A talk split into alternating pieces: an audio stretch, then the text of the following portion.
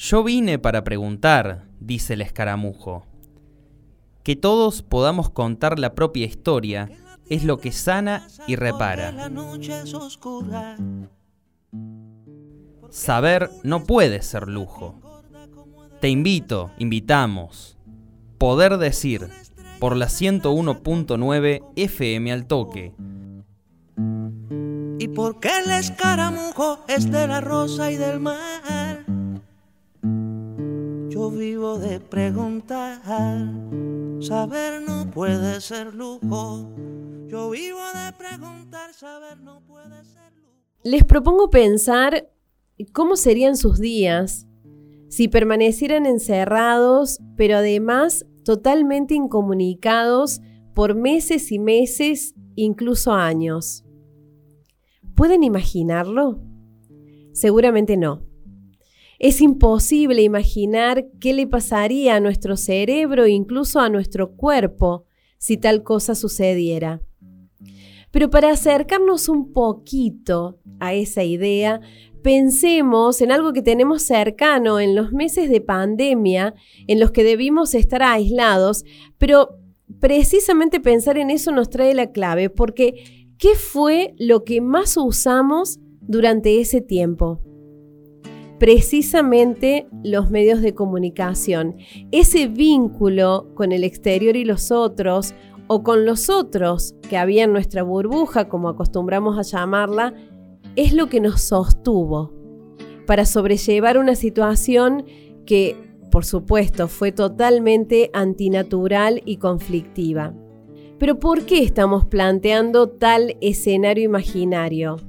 Porque trágica e inexplicablemente esa idea estuvo en la base del proyecto que se implementó en la Unidad Penitenciaria 1, UP1 de Córdoba, a partir del golpe militar de 1976, y por un dictamen del general Luciano Benjamín Menéndez, entonces comandante del Tercer Cuerpo del Ejército, un dictamen emitido para las cárceles cordobesas entre el 76 y el 79. Se trató de un experimento casi único, por suerte, en el país, pero que afectó a muchas personas como nosotros, de carne, alma y hueso. Por más de tres años en esas cárceles se prohibió toda comunicación con el exterior, incluidos diarios, revistas, libros, radios y televisores, y sobre todo visitas y correspondencia con familiares. Pero, y como por suerte también los seres humanos sabemos ingeniárnosla para revelarnos ante muchas cosas, pero y sobre todo ante situaciones de tamaña atrocidad, los presos y las presas políticas de la UP1 de Córdoba se las ingeniaron para violar esa norma inhumana e iniciaron un sistema de comunicación clandestina por el cual, y con la ayuda de detenidos por causas comunes, lograron enviar y recibir cartas en pedazos de papel higiénico, en envoltorios de cigarrillos e incluso en trozos de tela. Sobre ese intercambio clandestino de correspondencia es sobre lo que trata Filosofía de la Incomunicación, el libro que escribieron la investigadora del CONICET por la Universidad de Cuyo, Paula Simón, y el profesor emérito de la Georgia State University, Fernando Reati. Precisamente estamos en comunicación con Paula Simón. Paula, muchísimas gracias por atendernos. ¿Cómo estás? Bien, muy bien. Muchas gracias y muchas gracias por, por invitarme. Paula, ¿cómo es que llegaron a esas 70 cartas inéditas que dan sustento y le ponen alma a filosofía de la incomunicación? Eh, bueno, este en realidad fue un proyecto que, desarrollamos con Fernando Reati y fue precisamente a partir de una conversación que yo misma mantuve con él. Yo estaba en ese momento haciendo una estancia de investigación con él en la universidad en, Atlanta, en Georgia State University, donde él trabaja. Y, él me contó en algún momento de nuestros distintos encuentros que eh, él tenía una carpeta de cartas que había escrito eh, a sus padres desde la UP1, él y su hermano, eh, cuando estaban allí presos entre 1976 y 1978, pero para él era, una, un material familiar, un material de, archivo familiar, no, no, no había visto en esas cartas, digamos, un valor eh, más allá de lo, de lo afectivo, ¿no? Y, bueno, cuando las compartió conmigo, eh, nos pusimos a conversar sobre, no solamente sobre el contenido y no solamente sobre la forma, sino también sobre toda la historia de la producción y recepción de esas cartas y, nos pareció que estábamos frente a un, un objeto importante, interesante, porque se trata de cartas eh, diferentes a otras cartas que carcelarias que, que conocemos eh, producidas en otras en otras cárceles del país durante la dictadura.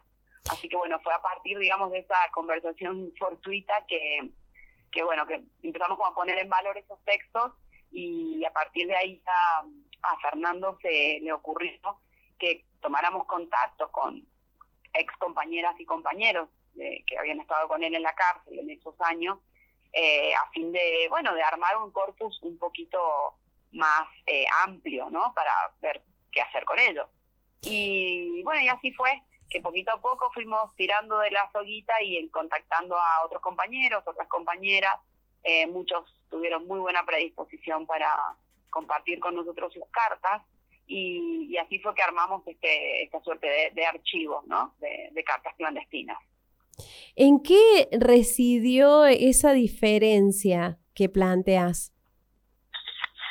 Bueno, en realidad eh, estas cartas tienen una particularidad y es que han sido producidas de manera absolutamente, absolutamente clandestina, ¿no?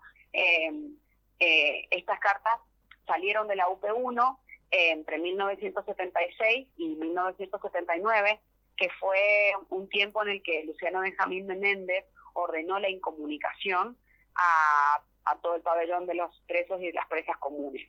Entonces, eh, son cartas que están escritas de una manera muy evasiva, son cartas que están escritas de una manera eh, muy, muy particular en cuanto a cómo contar las cosas, y eh, las cosas que estaban viviendo y además son cartas exclusivas y absolutamente eh, familiares.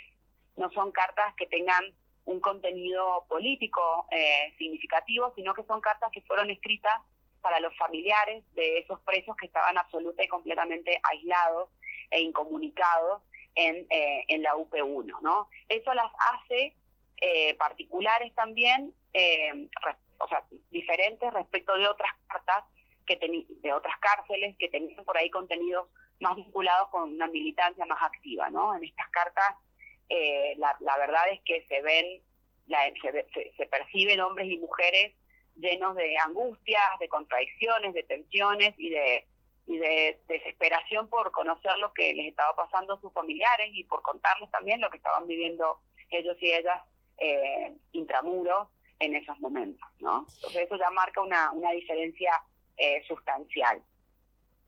¿Cómo eh, trabajaron ese tránsito de tener esa, esa especie de tesoro íntimo, privado, y saber que lo van a hacer público? ¿Cómo lo trabajaron? Bueno, en realidad lo primero que hicimos fue, por supuesto, establecer una suerte como de red de comunicación con los autores y autoras, ¿no? Que, nos facilitaron sus cartas. Eh, y a partir de ahí, bueno, lo primero que hicimos fue, eh, en realidad lo primero fue, digamos, mucho más apegado a la cuestión material, fue poder leer esas cartas, porque materialmente son cartas que están escritas, la mayoría de ellas, en papeles muy deteriorados, con letra ínfima, en, papeles muy pequeños, algunos en trozos de tela. Entonces, eh, bueno, el primer paso, digamos, fue reconstruir el contenido, básicamente, ¿no? Y a partir de ahí, bueno, sí, tuvimos frente a nosotros la, la la gran decisión de, bueno, de qué, de qué hacer, cómo dar a conocer esas cartas, ¿no?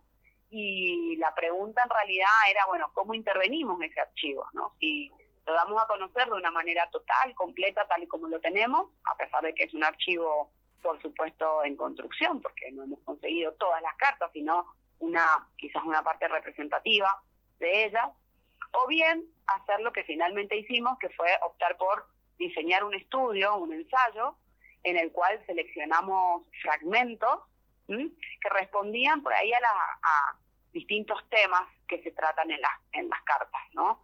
Eh, entonces, de esa manera pensábamos que era una buena manera de establecer una suerte como de diálogo con las cartas carcelarias, más que exhibirlas, ¿no? De una manera como si fuera un, objeto arqueológico, sino preguntarles desde el presente cosas y que las propias cartas respondieran y trazáramos allí eh, un diálogo. Pensamos que de esa manera es la manera más, eh, digamos, que uno, que uno puede posicionarse de una manera mucho más activa frente al trabajo de la memoria, ¿no? Eh, y por supuesto que fue un trabajo colectivo, porque si bien oh, el, estudio lo, lo, escribimos entre Fernando y yo, pero bueno, estuvimos en este diálogo con autores y autoras y también teniendo muy en claro esa, esa suerte de como de tensión entre el pasado y el presente, ¿no?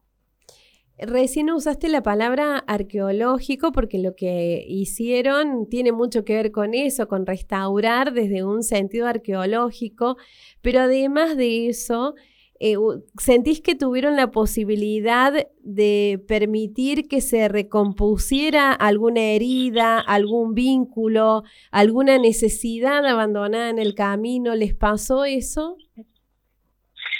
Mm, mira, se me vienen a la, cabeza dos, dos, dos respuestas posibles. O sea, eh, por un lado, las cartas sí es cierto que nos permitieron, te diría, conocer más a fondo, no solamente las cartas, sino también el diálogo a partir de las cartas, conocer mucho más a fondo cómo fue la, esa, la experiencia carcelaria en la UP1. Fue una cárcel muy particular porque fue una cárcel donde hubo un momento de mucha indistinción entre lo legal y lo ilegal. Fue una cárcel que se pareció mucho a un centro de detención clandestino y fue una cárcel donde los derechos de los prisioneros se vieron fuertemente vulnerados, ¿no? De una manera absolutamente eh, excepcional. Entonces, las cartas nos permitieron reconstruir ese relato también de, esas experiencias, em, teniendo en cuenta que por ahí el relato del, expreso político como, testigo ha sido un relato por ahí un poco tardío, ¿no? Porque em, por ahí han sido otros tipos de, relatos más vinculados con las acciones militantes o incluso con el exilio u otras otras experiencias vinculadas con la represión dictatorial que sí han sido más, eh, más visualizadas, ¿no? Los relatos de los hijos, eh, o bueno, los relatos de los familiares vinculados con, con, la figura del desaparecido. Pero por ahí la figura del preso y de la presa política es una figura un poquito más, eh, más desdibujada, ¿no? Este, muy, muy, también muy vinculada con esto de, bueno, por algo sobrevivió, por algo lo metieron preso, por algo lo metieron presa, que tiene que ver también con toda la impunidad que vivimos durante los 80 y los 90. Entonces, estas cartas nos ayudaron de una manera muy, muy, valorable, ¿no? A, a rescatar esa experiencia carcelaria concreta, que aparte fue una experiencia, como te digo, muy particular, muy peculiar del sistema penitenciario argentino por el, por el castigo este de la incomunicación prolongado tanto en el tiempo, ¿no?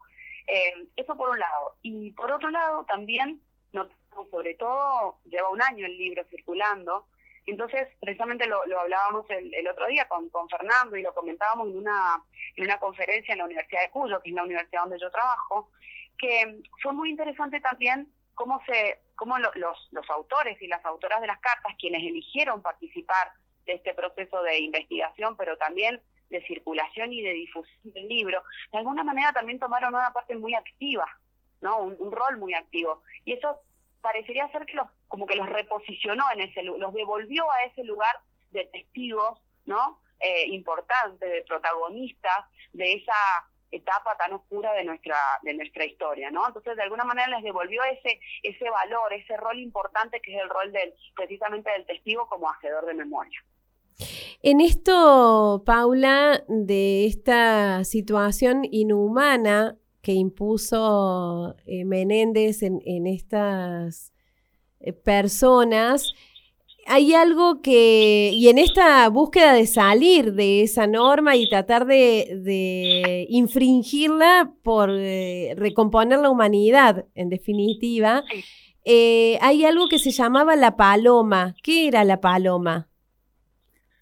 La paloma es precisamente el sistema, sí, el mecanismo, la estrategia que eh, diseñaron los presos políticos en, en, en asociación con los presos comunes para poder sacar las cartas de la cárcel y que llegaran a sus familiares. Les repito, estas son cartas clandestinas, estas cartas no debían ser interceptadas por la Guardia porque eh, estaba absolutamente prohibido porque estaban incomunicados. Entonces, los presos políticos, en algunos de ellos, se ponían de acuerdo, ¿no? Diseñaron todo un sistema en el que a través del lenguaje de manos tomaban contacto con el pabellón de los presos comunes, que por, por cuestiones arquitectónicas en la UP1 estaban así como de alguna manera enfrentados, ¿no? Y estoy hablando en particular de la experiencia de los hombres, porque luego la experiencia de las mujeres tuvo algunos matices diferentes, pero en el caso de los hombres, ellos tomaban contacto con el pabellón de los presos comunes y quedaban de acuerdo a una hora y un día determinado para armar la paloma, que consistía básicamente en un sistema de cuerdas ¿no? y de, de sogas y de pesos y contrapesos que consistía en que desde el pabellón de los presos políticos, desde una ventanita ubicada en un lugar especial, largaban la, una soga con un gancho en, el, en la punta al patio, ¿no? Estamos hablando de 40 metros de distancia, ¿no? Una cosa tan sencilla, en medio de la noche. Y del otro lado, lo mismo hacían los presos comunes. Entonces, cuando lograban engancharla y armar la línea y tensarla, esa era la línea que quedaba armada para que pasaran por allí los pequeños paquetitos, las pequeñas bolsitas que contenían los llamados caramelos, ¿no? Los caramelos eran precisamente las cartas plegadas muchas veces, ¿sí? Y envueltas en papel celofano, en el papel que, que, tuvieran a disposición en ese momento, que siempre era poco, malo y muy difícil de conseguir. Entonces esos caramelos llegaban a manos de los presos comunes y los presos comunes en las visitas higiénicas o en las visitas familiares lograban que sus mujeres o sus familiares las sacaran de, la, de la cárcel y las mismas, eh, esos mismos familiares, mayormente las mujeres de esos presos comunes, eran quienes se encargaban, digamos, una muy alta responsabilidad de repartir las cartas entre los familiares, bueno, según aparecía, digamos, el remitente en la misma cartita, ¿no? O sea, todo un sistema muy vulnerable, pero al mismo tiempo muy efectivo, porque gracias a ese sistema fue que esta comunicación se mantuvo eh, activa, ¿no?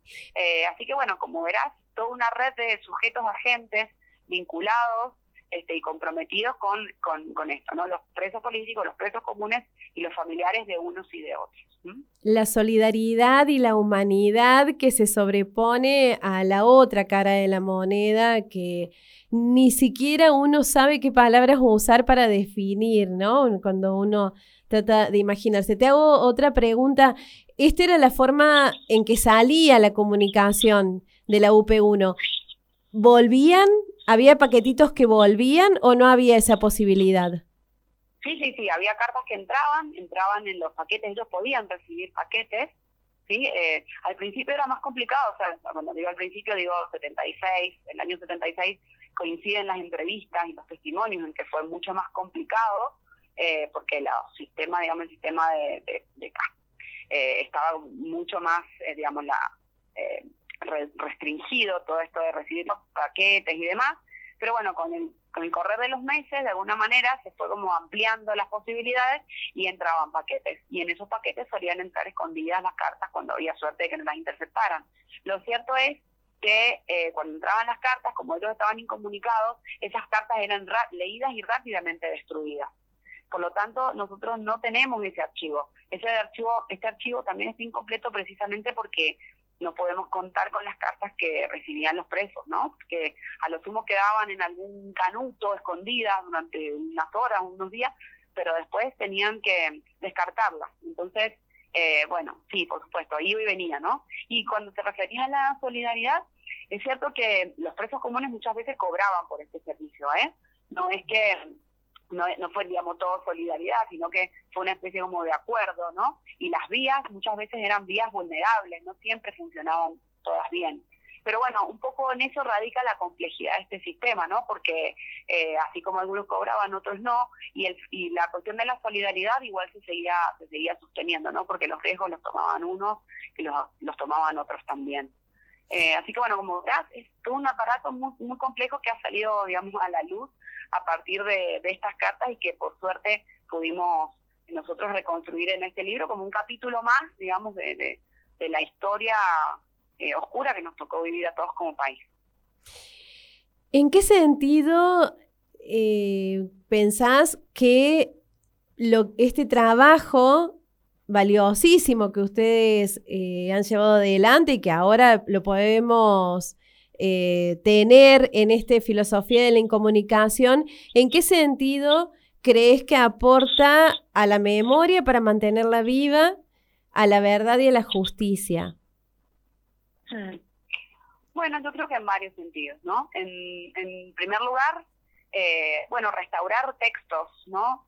Relatos, discursos producidos en contexto carcelario siempre colabora con el conocimiento de ese sistema, ¿no? Matices, eh, pequeñas, eh, pequeñas,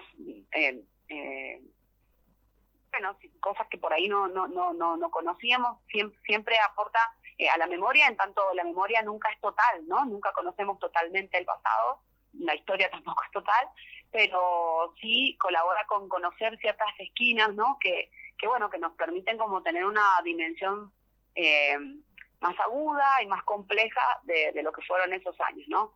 Y por otro lado también em, a nosotros, a nosotros y, y, a los lectores y las lectoras que han compartido con nosotros sus impresiones sobre el libro, eh, nos ha parecido interesante el, el perfil del sobreviviente que contribuyen con, digamos, estas cartas a delinear.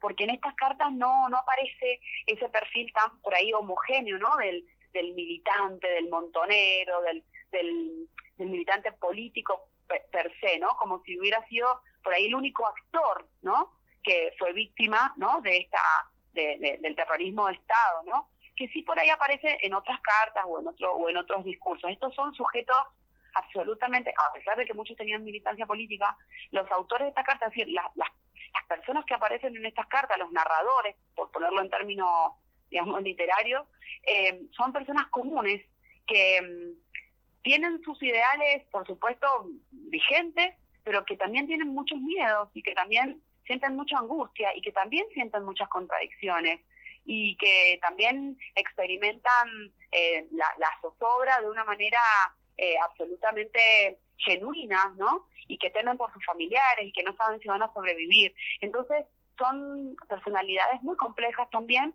que al ser cartas familiares y al ser cartas privadas, eh, no, no tienen como un preconcepto, ¿no? O un mandato de, de ser, o de mandato de decir, ¿no? Sino que al estar escritas por la urgencia del querer comunicarse, eh, muestran estos otros, como te digo, estas otras aristas del, de, esta, de esta parte de la sociedad de los, de los años 70 que también, eh, que también existió, ¿no? Personajes comunes con los que nos podemos identificar muy fácilmente, ¿no?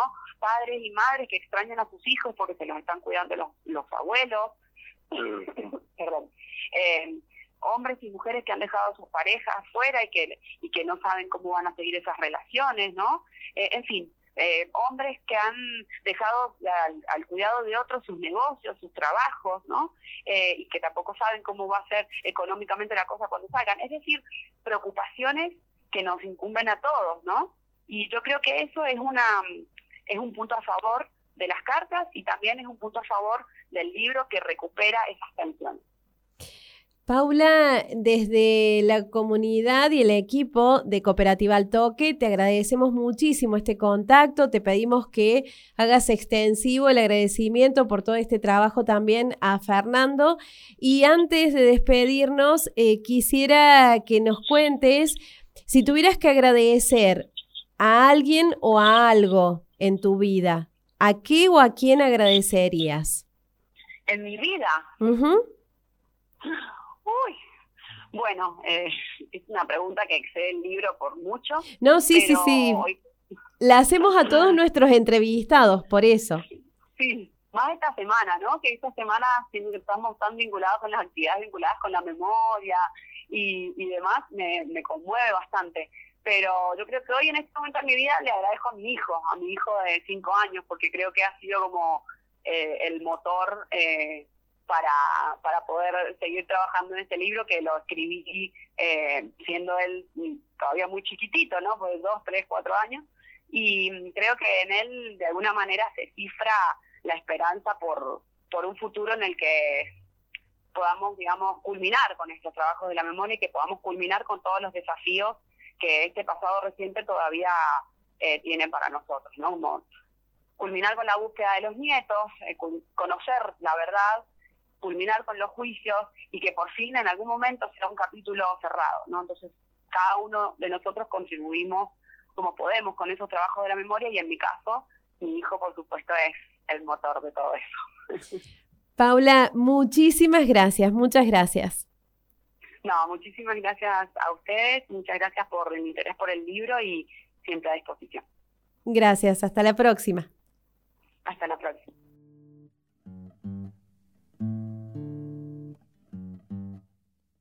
Saber no puede ser lujo. Poder decir 101.9 FM al toque. La luna es blancura que engorda como adelgaza.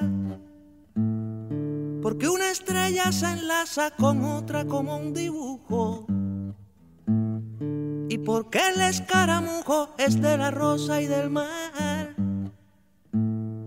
Yo vivo de preguntar. Saber no puede ser lujo. Yo vivo de preguntar, saber no puede ser lujo.